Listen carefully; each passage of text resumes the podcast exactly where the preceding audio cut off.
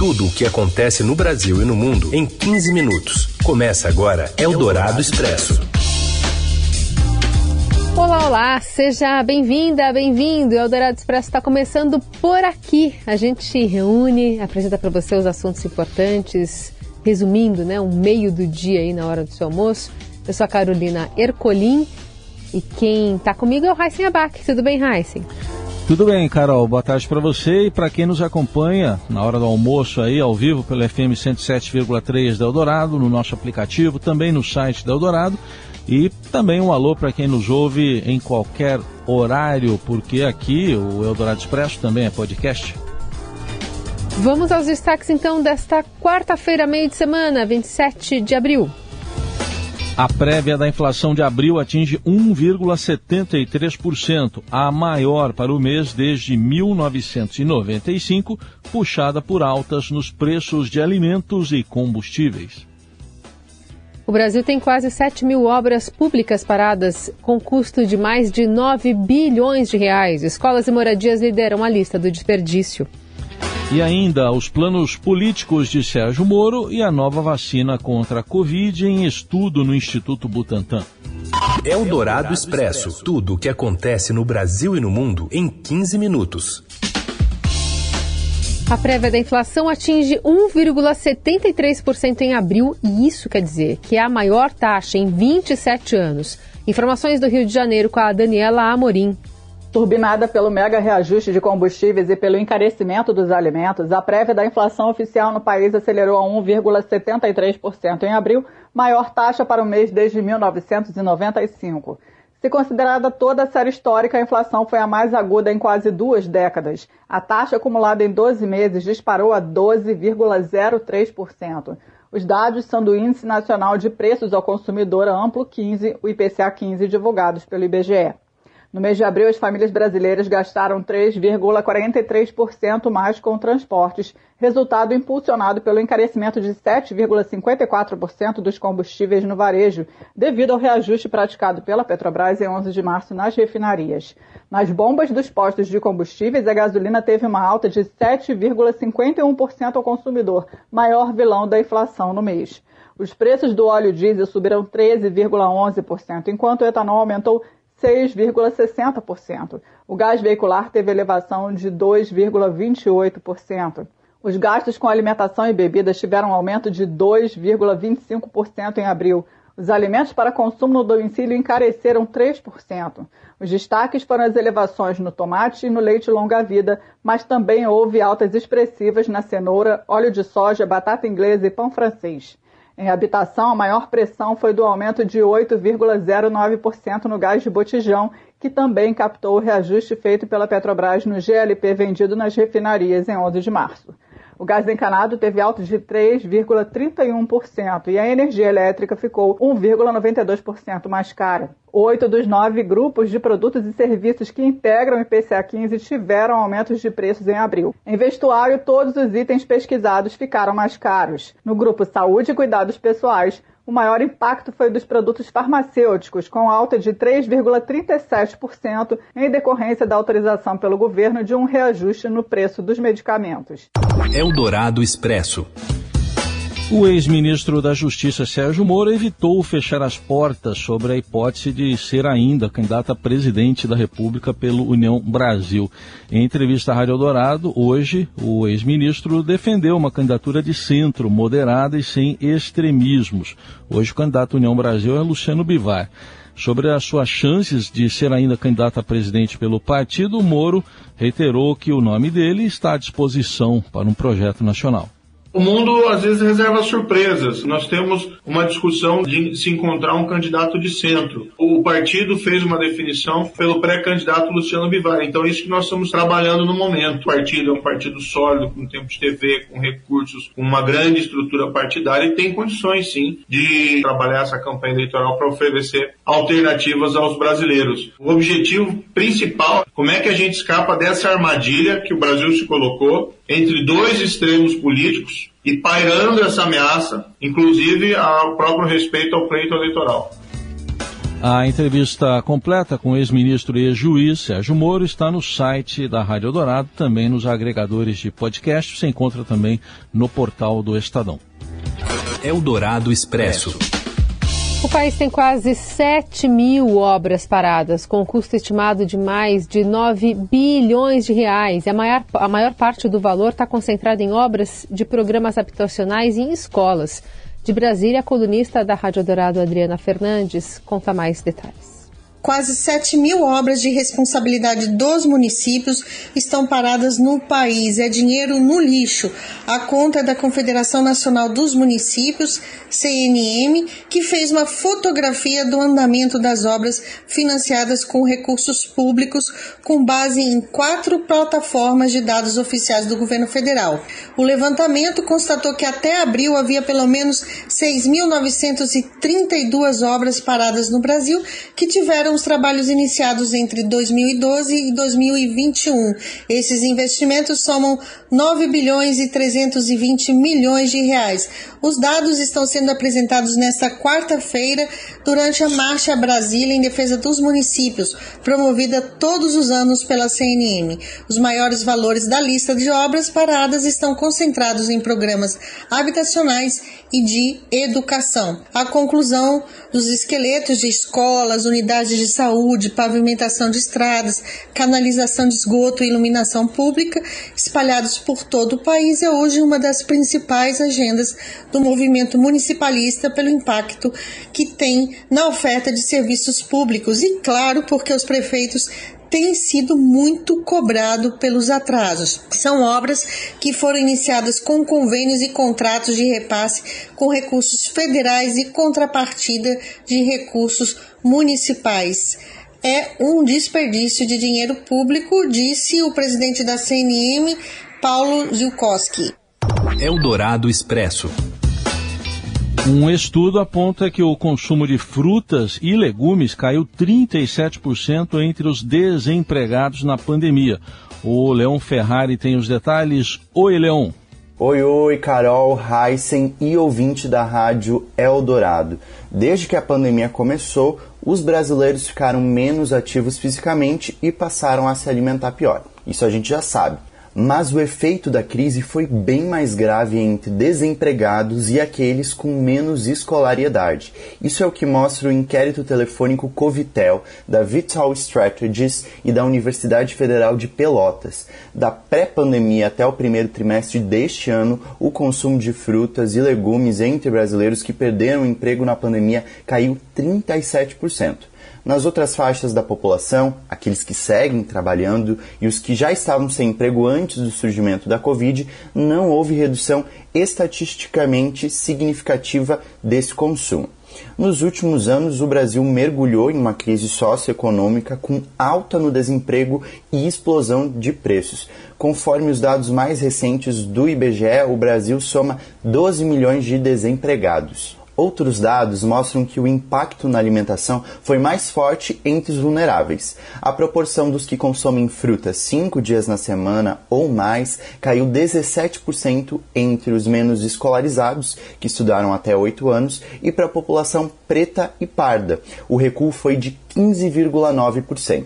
Essa piora na alimentação e a redução na atividade física preocupam, pois são fatores de risco para doenças crônicas não transmissíveis, que são sete entre as dez principais causas de morte no mundo, segundo a Organização Mundial da Saúde. Eldorado Expresso. A Europa se mobiliza para diminuir o impacto do corte de gás natural da Rússia para a Polônia e a Bulgária, anunciada ontem pela gigante de energia russa Gazprom. A Grécia afirmou que vai ajudar a Bulgária com entregas de gás a partir do próximo mês. Já a Polônia vai substituir o gás russo pela produção local transportada da Noruega e a partir do mês de outubro não vai mais precisar das importações do país de Vladimir Putin. A guerra na Ucrânia chega hoje a 63 dias e o Ministério da Defesa da Rússia disse que seus mísseis atingiram 59 alvos militares ucranianos na noite de ontem, entre eles um depósito na região de Zaporizhia, que abriga armas fornecidas pelos Estados Unidos e por países europeus também. Eldorado Expresso. O Instituto Butantan deve pedir à Agência Nacional de Vigilância Sanitária, ainda neste ano, o registro da Butanvac, nova vacina desenvolvida contra a Covid-19. A informação foi dada nesta quarta-feira pelo diretor-presidente Dimas Covas durante a entrevista à Rádio Eldorado. Ele disse que os testes vão entrar na fase 2 no Brasil e já estão na terceira etapa no Vietnã e na Tailândia, países parceiros nos estudos do imunizante. As pesquisas incluem ainda a incorporação da Butanvac a uma futura vacina bivalente para a Covid e gripe. Dimas Covas ressaltou que a pandemia vive um momento de contenção, mas disse que poderá ser necessária uma vacinação anual, como já ocorre com a gripe para a Coronavac. Possivelmente a vacina do futuro será uma vacina que nós chamamos bivalente, contendo duas variantes. E para a Butanvac, a estratégia é uma combinação da vacina para a Covid com a vacina da influenza, de forma que, prevendo a necessidade anual de vacinação, nós estamos nos planejando para fornecer uma vacina única, seria usada aqui no Brasil exatamente no outono, começo do inverno, para prevenir a gripe e também para para reforçar a vacinação para a Covid. Dimas Covas afirmou ainda esperar que a Anvisa aprove até junho o registro definitivo da Coronavac, a primeira vacina aplicada contra a Covid no país. Segundo ele, já foram apresentados à Anvisa estudos sobre a eficácia da vacina contra a variante Omicron do coronavírus. Mas, no momento, o Butantan não tem mais contrato para o fornecimento da Coronavac ao Ministério da Saúde. Você ouve Eldorado Expresso.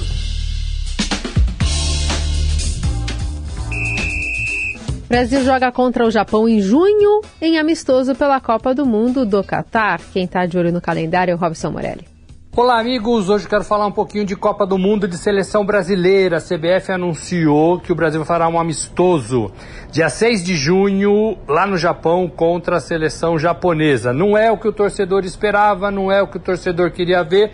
O torcedor brasileiro queria ver o Brasil enfrentando times adversários da Europa numa aferição melhor para saber como é que a seleção brasileira chegaria à Copa do Mundo do Catar, mas é isso que a CBF conseguiu e depois do Japão ainda vai enfrentar provavelmente no mesmo mês também, a Coreia do Sul. São dois adversários, duas seleções que estão credenciadas para a Copa do Catar, mas são times, no meu modo de ver, secundários na corrida por um título. O Tite tem a seleção já classificada, ainda vai ter mais uma série de amistosos, por exemplo, o Brasil deve fazer mais dois jogos contra a Argentina, que aí sim é um adversário legal, mas é um adversário que a gente conhece bem, que a gente enfrenta nas eliminatórias sul-americanas. Um desses jogos, inclusive, vale pela competição sul-americana, que já acabou, mas foi aquele jogo que deveria ter acontecido no estádio do Corinthians, mas não foi porque os jogadores argentinos não deveriam estar em campo e a Anvisa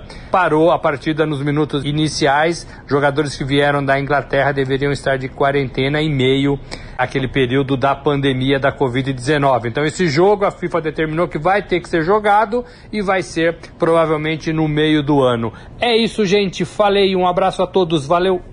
Eldorado Expresso. Fala, Magedê! Fala,